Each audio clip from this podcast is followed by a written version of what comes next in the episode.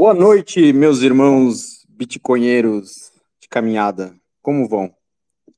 Estamos aqui, felizmente, começando o capítulo primeiro do Obrigado a Deus pelo Bitcoin. E essas duas músicas que abriram o programa, elas têm a ver com o entendimento é, do que é o dinheiro e de como isso aplica na vida das pessoas, que depois a gente vai abordar mais na frente. Mas eu já gostaria de introduzir essa parte. Interessante isso, né? No Ouro de Tolo mostra lá o Raul que conseguiu tudo que quis, e daí, né?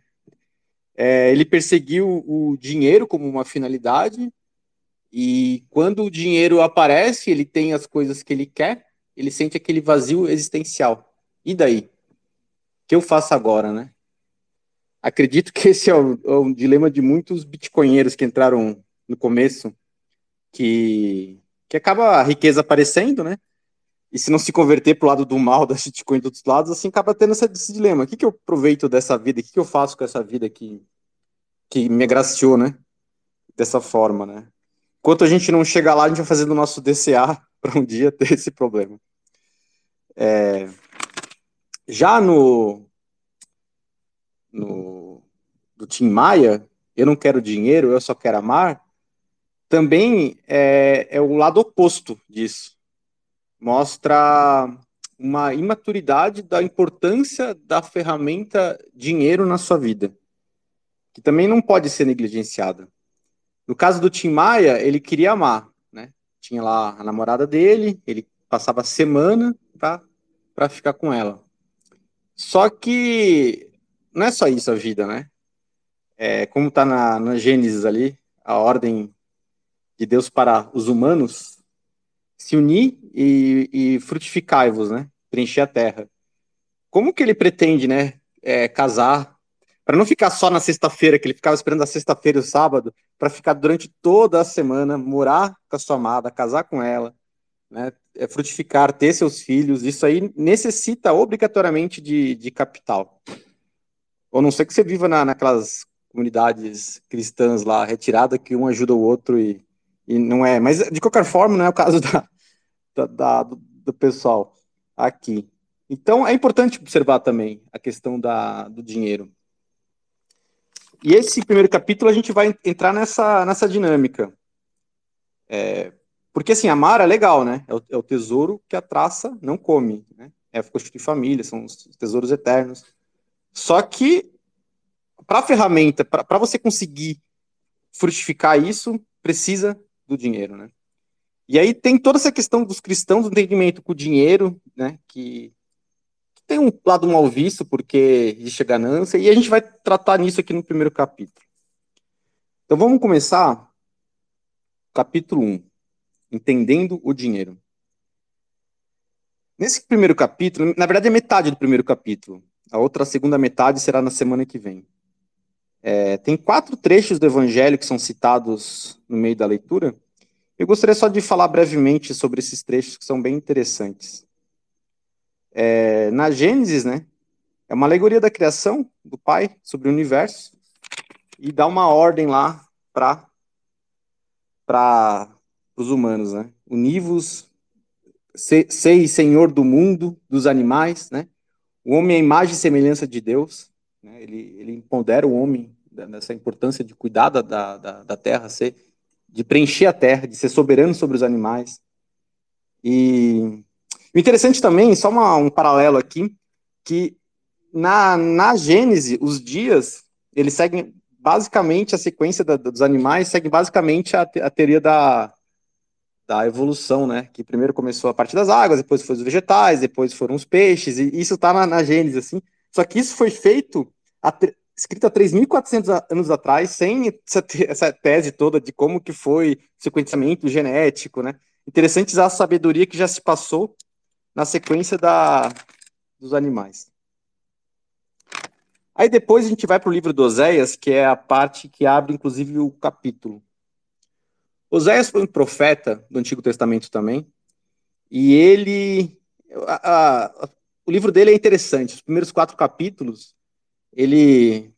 Porque Deus mandou, ele casou com uma prostituta, e aí a família dele foi meio, meio caótica, e ele descreve essa questão no livro, e depois ele começa a falar da decadência do povo de Israel, porque eles estavam esquecendo como viver bem, como viver de acordo, né?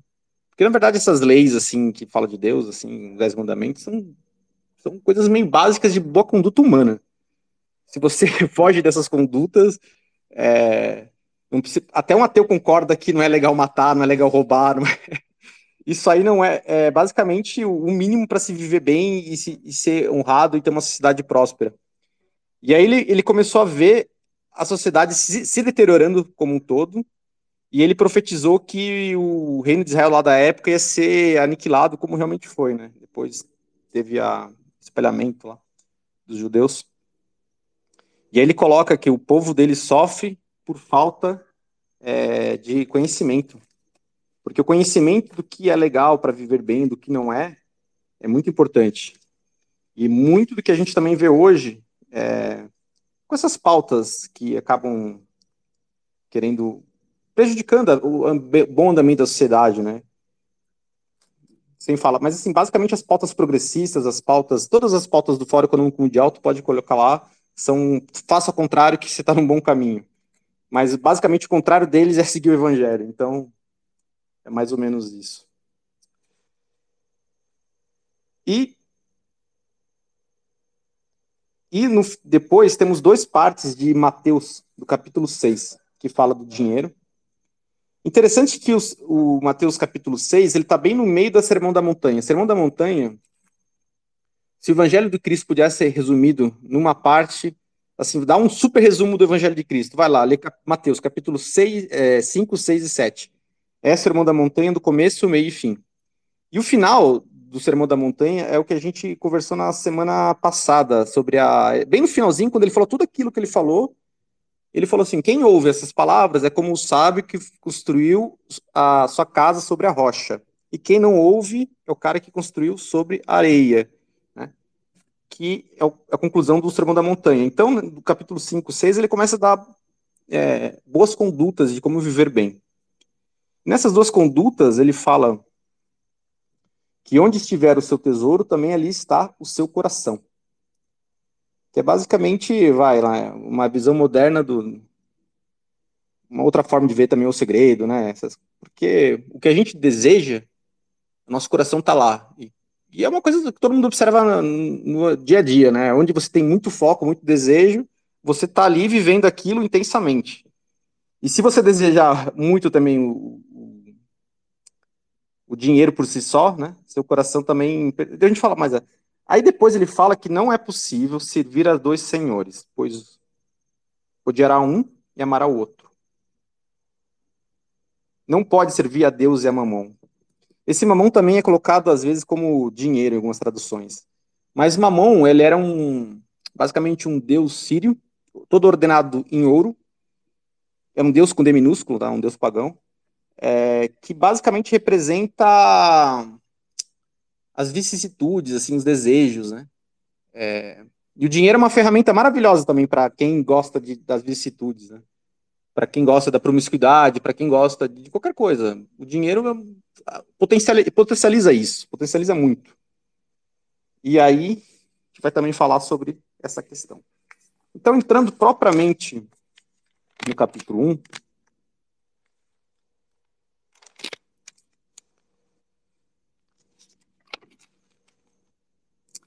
ele fala, né, sobre o dinheiro. O dinheiro, na verdade, ele é uma ferramenta, ele é um, um veículo dos nossos desejos e sacrifícios. Bem resumidamente, assim. Vou repetir, ó. É, o dinheiro é uma ferramenta, um veículo dos nossos desejos e sacrifícios. Então vamos destrinchar isso. Ali. Tem coisas importantes o que cada pessoa deseja importa. Qual que é o teu desejo, né? É que nem o, lá, o Raul Seixas, que queria ficar rico e ficou, e daí, né? Tava lá com a boca escancarada, cheia de dentes, esperando a morte chegar, o morto em vida. Ele mesmo fala isso. O que, que você deseja, né? Uma segunda observação importante também, que tipo de sacrifício se faz também importa. Poxa, eu tenho um desejo, às vezes, desejo legal, assim, né? Uma casa boa para a família, coisa assim.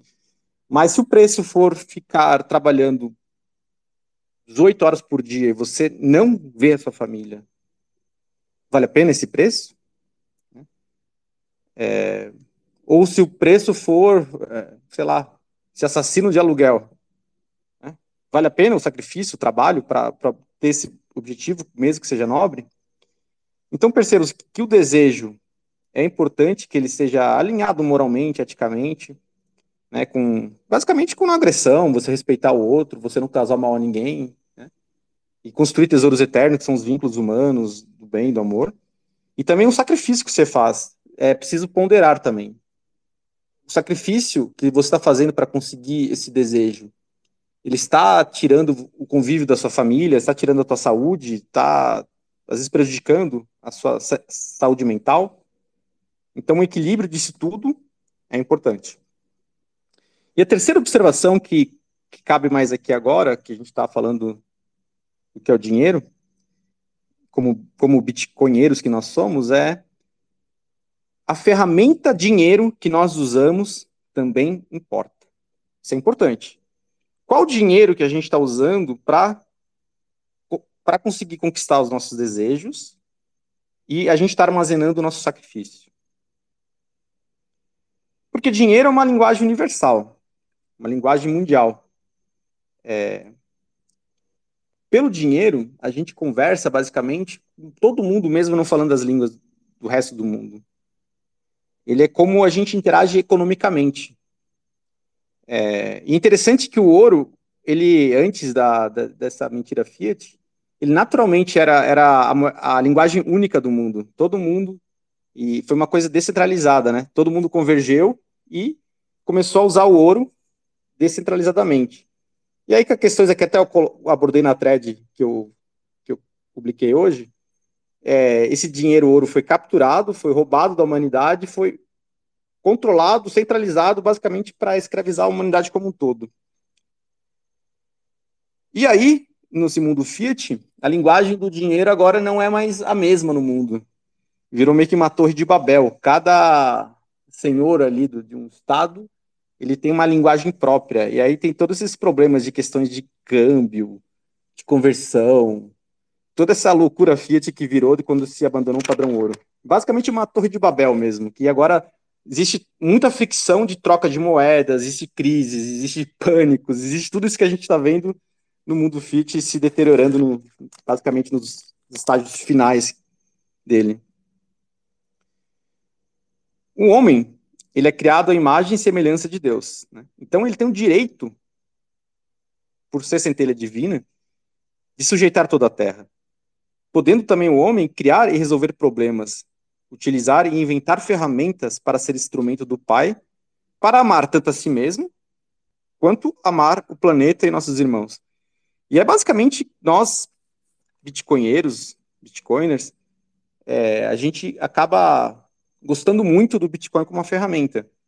Porque com o Bitcoin a gente consegue preservar melhor o nosso sacrifício, né? Não precisa sacrificar tanto para obter nossos desejos. E a gente, com um volume de dinheiro um pouco melhor, a gente consegue potencializar os nossos desejos, seja para o bem ou para o mal, mas é possível.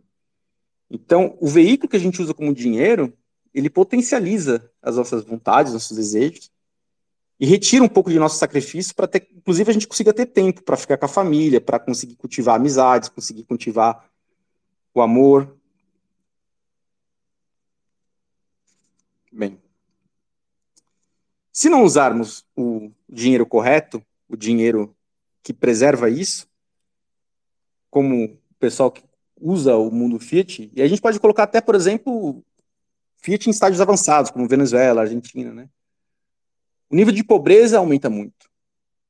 As, as relações econômicas começam a se deteriorar, porque o sinal, a informação não se propaga, não investe, as pessoas trabalham muito, então se sacrificam muito, e o pouco que conseguem, elas não conseguem realizar basicamente nenhum desejo, né? até de, de ajudar, se, se, se necessário. E e falando agora para concluir, naqueles dois senhores, né? Do Deus e Mamon, que não é possível servir aos dois ao mesmo tempo. Interessante que eu faça uma analogia aqui que servir a Deus é como você construir a sua casa sobre a rocha, concluindo lá com, a, com o evangelho. E servir a mamão, o teu o dinheiro por si só, é como você construir a sua casa na, na areia. É, as tempestades, as, as, ocorrências da vida vão passar e vão, vão derrubar, né? Então, cuidado para não... Tem um cuidado aqui que, que se coloca que é muito interessante. E a gente tem que sempre lembrar disso. Cuidado para a gente não adorar as, as criações do Pai ao invés do Criador. Né? Então, a gente gosta muito do Bitcoin como uma ferramenta, mas nunca esquecemos que, que, que o Bitcoin funciona num mundo criado por Deus e por suas regras. Ele é uma ferramenta que a gente pode potencializar a sua vontade e tornar o mundo melhor. Existe também na sociedade hoje, nas mídias sociais, a gente vê meio generalizado nesse mundo meio enorme, assim, uma devoção ao dinheiro por si só, uma devoção aos vícios, a, a, a, uma devoção à degeneração, à promiscuidade. E tudo isso o dinheiro potencializa. Com dinheiro você consegue ser muito mais promíscuo, com dinheiro você consegue ser muito mais degenerado, com dinheiro você consegue ter muito mais vícios. Então, às vezes, é o que ele se você não tiver a parte moral, a parte de si, si mesmo bem, bem legal consigo mesmo, o dinheiro ele pode ser uma, uma porta para a sua própria ruína, porque, poxa, é gostoso, né? Viver um mundo de vicissitudes, né? É, no oba-oba. Só que, qual, qual, que é, qual que é a conclusão disso? Né? Como que você fica depois? Né? Qual que é o fruto dessa árvore? Então, às vezes, no prazer imediato, a gente acaba comprometendo o equilíbrio de uma vida como um todo. E é importante que, para viver bem, a gente conseguir ponderar essas questões e ter muita atenção e muito controle pessoal, assim, dos seus pensamentos, sentimentos.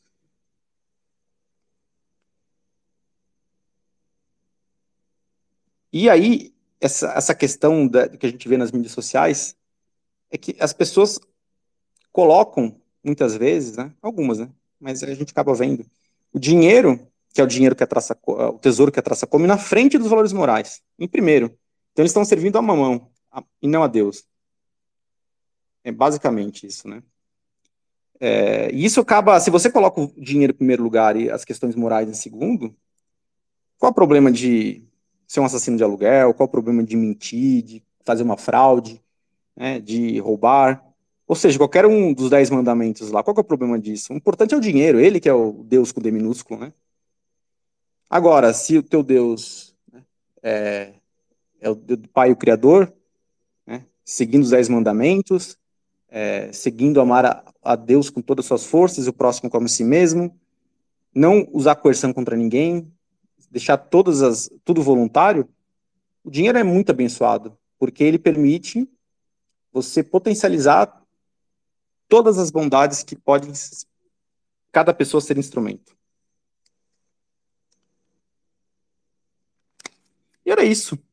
Terminamos o resumo de hoje, do capítulo 1. E agora vou abrir o microfone para quem quiser fazer comentários, falar, refletir, é, tirar conclusões.